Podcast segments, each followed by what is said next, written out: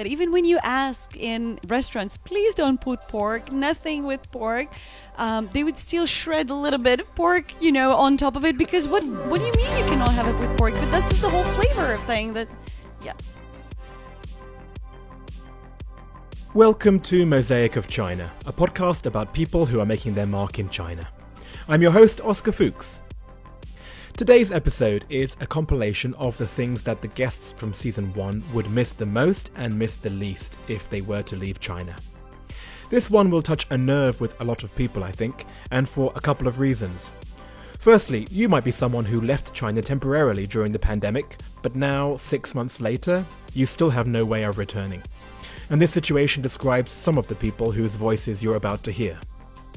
So, what was designed as a hypothetical question has now become a sad reality for many people.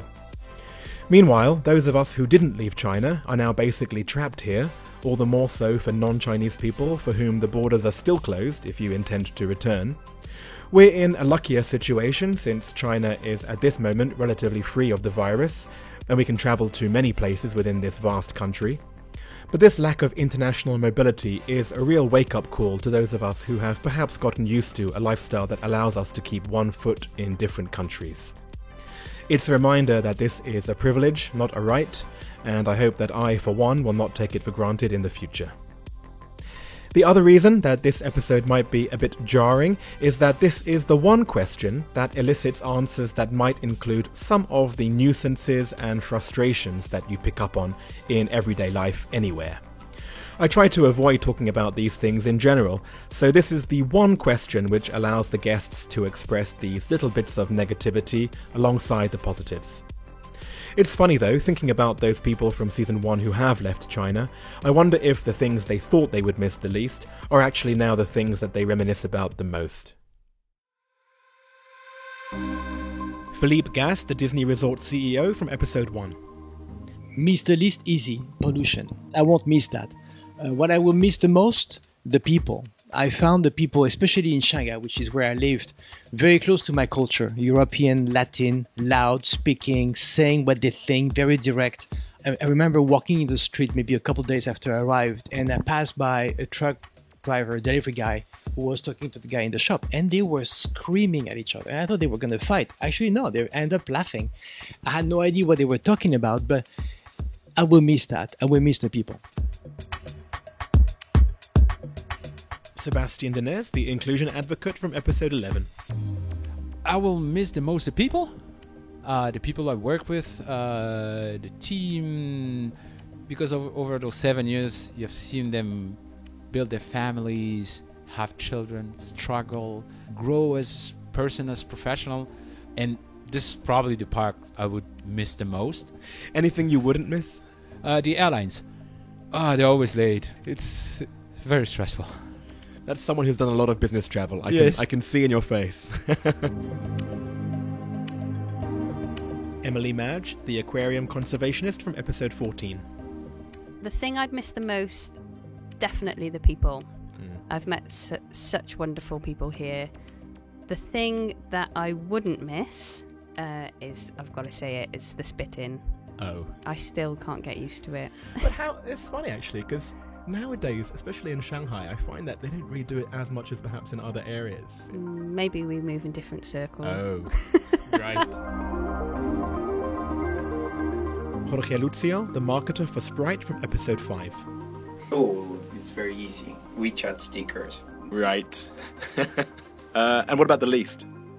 Well, I would say, um, and it's not about talking about different manners, but it's about like, burping. It still strikes me. It, it's so, for me, it makes me laugh every time that I hear that. Any, any kinds of people is super normal to do that in the middle of a meeting, and it's, uh, I, I will not miss that. Gina Lee, the invention company CEO from episode 6. let's let's take uh, Shanghai as an example. We actually free to do a lot of things here because people are so tolerant and they put up with different type of things, even though they don't agree. Maybe they don't do the same, but they won't just jump into your zone, tell you not to do that. I think that has become something, especially in big cities in China. It's a little bit cold, but also at the same time, it's more free What I will miss the least is also related to this part is the crowded packs of people. Like it do bothers me sometimes. It's um, I do feel people are not aware enough that have like a certain space, leave it to other people. So I think that's it. Yang Yi, the broadcaster from episode 21. I miss the most, I think, it is efficient life. Because, you know, China has a 1.4 billion people, huge population here, so the labor cost in China is very low, which means there is a lot of people could give you different kind of service in China, and it's very cheap. and then the subway, because I remember in the U.S., maybe the New York City that has a very big uh, the, the subway transportation system, but in any other cities, you have to drive by yourself, right? Uh, I can't drive, so it's very hard for me to live in the U.S. But I think the efficient life is what I what I mean is about that because uh, you could choose your way to live in the cities, and no one could judge it. Srinivas Yanamandra, the compliance leader from episode 15. I would miss the least is basically my passion for uh, watching uh, movies, uh, mostly the Telugu movies. Uh, that is completely frozen for me. So uh, I think I'm going to enjoy that when I go back. Uh, that's the first thing. And the second thing is, if I think about what I will miss, is basically the walk to office. The most luxurious thing that you can have, you can walk to office and go back to home by walk. So I think that is what I might miss. I think you do have a luxurious situation even for China standards. Like, not many people walk to work in China. Maybe, yeah. Simon Minetti, the business leader from episode 17. Uh, so the most would be the optimism. My wife is French. I've got Italian family, and you know I go back expecting to love it immediately, and I I look around and everyone is just so grumpy and negative, and I immediately miss that Chinese optimism.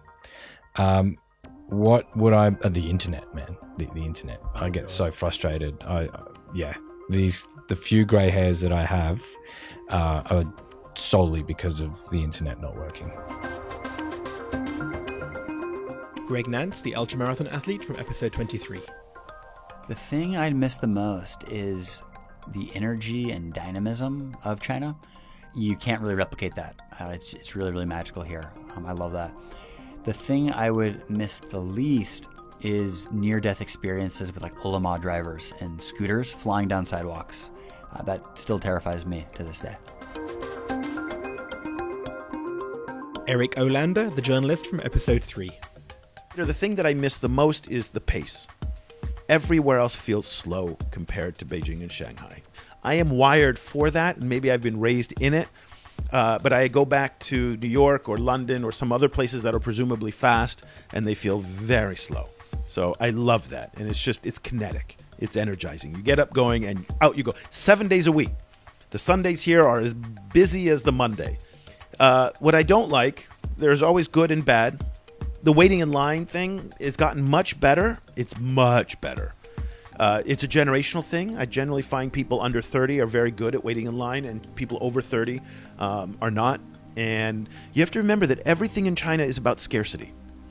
This is a country of a billion four people, billion three people, where resources are in short supply, seats in schools are in short supply, everything's in short supply. So people have to fight with what they can get, and uh, and I understand where that comes from. But when you're, you know, when you're waiting to check out of a hotel and a guy just walks straight in front of you, and the the amazing thing is he doesn't even see you. Yeah, it's not rudeness. It's actually. not actually Yeah. rudeness, and you're just like, no, no, no, no, no. I mean, no, and he, and then he looks at you, and you're like, oh, he goes, oh, I'm so sorry. And I think Westerners oftentimes misinterpret it as being direct rudeness. He was only looking at the checkout desk, and he didn't see the two people or three people. Stefan de the events company CEO from episode 19. So I think every time I go away from China for more than three weeks, uh, what I miss is the the fast paced, um, and I do miss it when I get away. The one thing that I do not miss uh, when I leave is the fact that the pollution and the environment is still a bit of a struggle. But again, on the bright side, I think that the government is deeply aware. So something that I do not miss, but also something that I hope uh, we would not talk about if you were to interview me um, in five or ten years. Sanford Brown, the biochemist from episode 29. What I miss the most is just the pace of change. Uh, there's a addictive energy that you get from things continuously changing. So you might see little things that change elsewhere, but nowhere else where you have speed and scale that combine. Wow. So that is uh, definitely going to miss. Uh, what I won't miss is the pollution aspect. Uh, I know the government is making a huge effort on this part. I, I really think that uh, it's all of our responsibility to do that. Abe Deo, the tour manager from episode 27. I guess I would miss just the way things are done Mm. in China. I mean, after 18 years, I kind of got used to the way everything's done. Uh, I guess best example of that would be something small, like even exiting an airplane. Mm. In China, everyone just gets up, and the first person who can get into the aisle gets off the Mm. plane. But there's an efficiency in that because you look, there's never any gaps in between the people. Mm. They're all exiting. Where every time I go back to the U.S., you got to wait for that first row in front of you, everyone to clear out, and my God, some people are so damn slow. So you always see there's like a gap of like 10, 20 meters. So I, I kind of would miss that. Right. And what would I not miss? Oh, pollution. Oh, right. I mean, I sense it's getting a little bit better, but uh, it's still there, isn't it? Yeah. Vivu, the fitness community leader from episode 8. Um, probably the convenience, actually. So, and this is my miss most and my miss least Mm. because it's incredible that everything comes to your door. You run out of toilet paper, you run out of oil to cook your eggs. It is, it's all just honestly a couple of clicks away, which is incredible, really. And the downside of the same thing? Packaging. Um, Mm. and a lot of packaging. And so I've been really conscious of that um, lately. So I'll purposely go, and, and if I need to go get something to eat, I will make the effort of leaving the home. Tom Barker, the diplomat from episode 25. Actually, the thing I think I'd miss the most and not miss the most is the same thing, and that is the delivery service you have here. Like, I love how easy it is to get food. I love the fact that you can dial up on your phone a hundred different types of cuisine and it will get delivered within 30 minutes, and it's all amazing. I'll miss the convenience of that. What I won't miss is just the pile of plastic and crap that you're left with afterwards, and the way that that's incentivized this really awful behavior, which I notice even amongst myself and my family and my compatriots, of decadence and consumerism in a way which is quite harmful to the environment. And so I, I try to be socially responsible that way and you know try to only order from places which don't use plastic, for example, or a more sustainable way, way they uh, produce their food and deliver. But even then, you're still it's still that sort of crass consumerism that convenience has produced. Michael Z, the Instagram influencer from episode 7. uh, for both is old people in pajamas. um, I think when you see, you know, the 90 year old man carrying his trash out and he's in his giant underwear with his slippers on and no other clothes, I don't know. It's just really. I'm shocked that I'm not shocked anymore. Yael Frajun, the historical researcher from episode 12. miss the most would be how easy things can be here in terms of ordering things online, let's say, or the fact that you can just walk out of the house with your phone and you'll have everything at the tip of your fingers. Sometimes going back home feels like going back in time. that's that's definitely we've been spoiled here. Um, miss the least would be I love Chinese food, and unfortunately, most of it is made with pork. Um, so yeah, which is a problem for me. Um, so miss the least is the fact that even when you ask in restaurants, please don't put pork, nothing with pork, um, they would still shred a little bit of pork, you know, on top of it because what what do you mean you cannot have it with pork? But this is the whole flavor of thing that, yeah. Lizanthia Taylor, the pain expert from episode 28.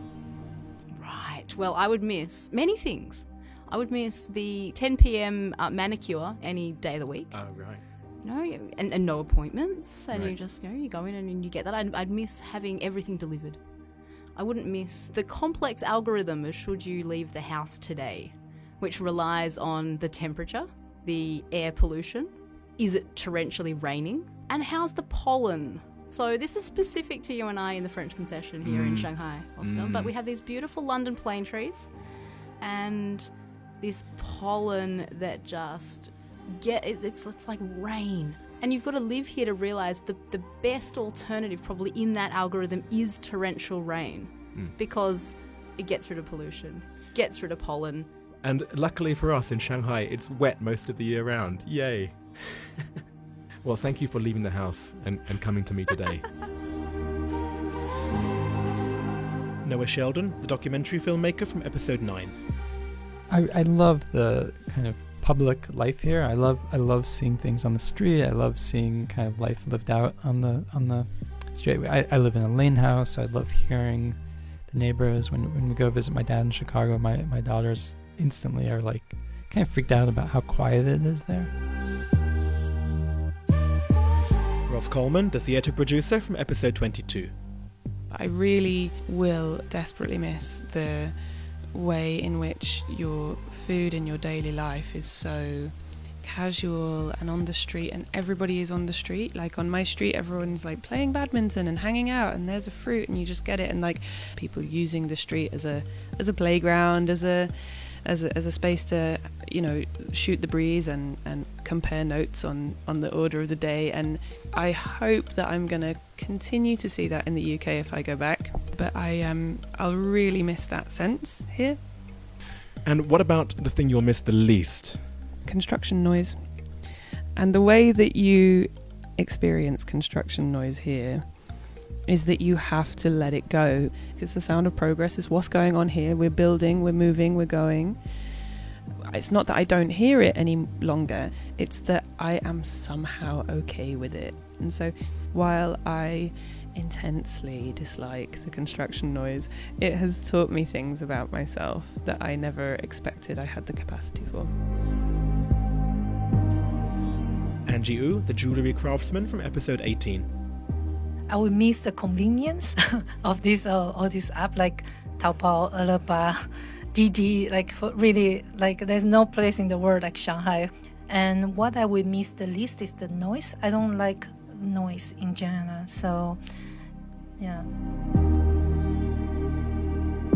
Nini Sum, the artist from episode 16. I would miss people most, like my parents and friends. And the least would be um, construction noise. Damn, it's just too much. And sometimes, like my studios, you can hear this from a building like far out. And I go home and it's at 11 p.m. at night, and somebody's sawing the wood out there, and I literally just jumped off the, the, the, the stairs and I was shouting at them like, "What do you think you are doing?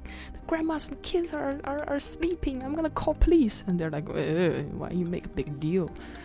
Ah, people are so ignorant and about this. Um, yeah, it's the thing I hate most. Yeah. It's crazy. Lexi Comstock, the cookie supplier from episode 20. I would miss jianbing. It's a crispy crepe, sort of pancake situation that combines eggs and scallions and these crisp, almost like crispy wontons. Is that how you would?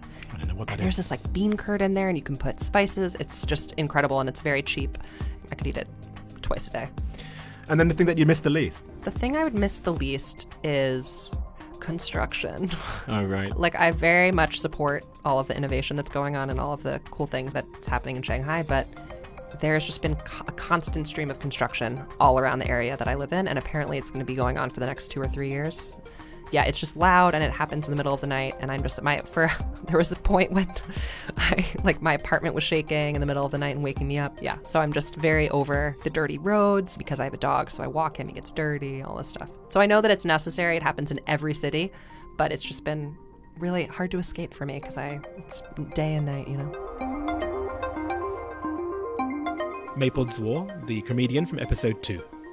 Bean, you know, pancakes, Chinese special pancakes, so they can roll everything in. It's easy, quick, and just very tasty. Is there any food then in that case that you totally hate and you would not miss at all? Oh, you know, Chinese people eat weird organs. I don't like all of this.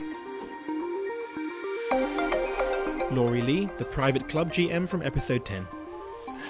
Uh, I miss the, the Chinese food and the at- atmosphere when you have Chinese food. It's uh, all about uh, you know friends gathering and uh, and uh, very everything mixed up. So it's not actually so much about the food, it's about the whole ritual around the food. Yes. Astrid Pokosyan, the violinist from episode 4. I think the most I would miss is traditional local xiaolongbao. What I wouldn't miss is probably have you ever smelled the stinky tofu? Oh god. I think your brain couldn't even imagine some kind of smell like that existed ever. That's why it's shocking every time. Nick Yu, the playwright from episode 13. The food from my home, the bad smell fish. Oh god. no, that's my uh, cuisine. I love it. Oh god, no, I can't, I can't, I can't. I can't do the stinky tofu, and the, the stinky fish sounds even worse. Yes, it's really good. And what about the other way? Like, uh, what would you miss the least about leaving China? Shanghai food. Ah, right. it's too sweet, right? Yeah. Thanks for listening. We'll be back again next time with a compilation about WeChat stickers. That will be the most visual of all of these compilation episodes, so please make sure that between now and then you have subscribed to Mosaic of China, or if you want to see the stickers in their original WeChat form, please make sure that you are in one of the WeChat listeners groups. Just add me on Oscar10877 and I'll make sure that you're added to the group. And of course, there are images accompanying today's episode there too. See you next time! Thank you very much. Thank you. Thank you so much. Thank you too. Thank you very much. Thank you. Thank you again. Thank you so much. Great, thank you. My pleasure too. Thank you very much. Thank you. Thank you. Thank you. Thank you so much. Thank you for having me. Awesome. Thank you. Thank you. Thank you. Thanks for having me. Thank you for having me. Thank you so much for having me. Thank you for having me. Uh, thank you. Thank you very much. Thank you. Great to see you too. Thank you so much. Thanks. Thank you.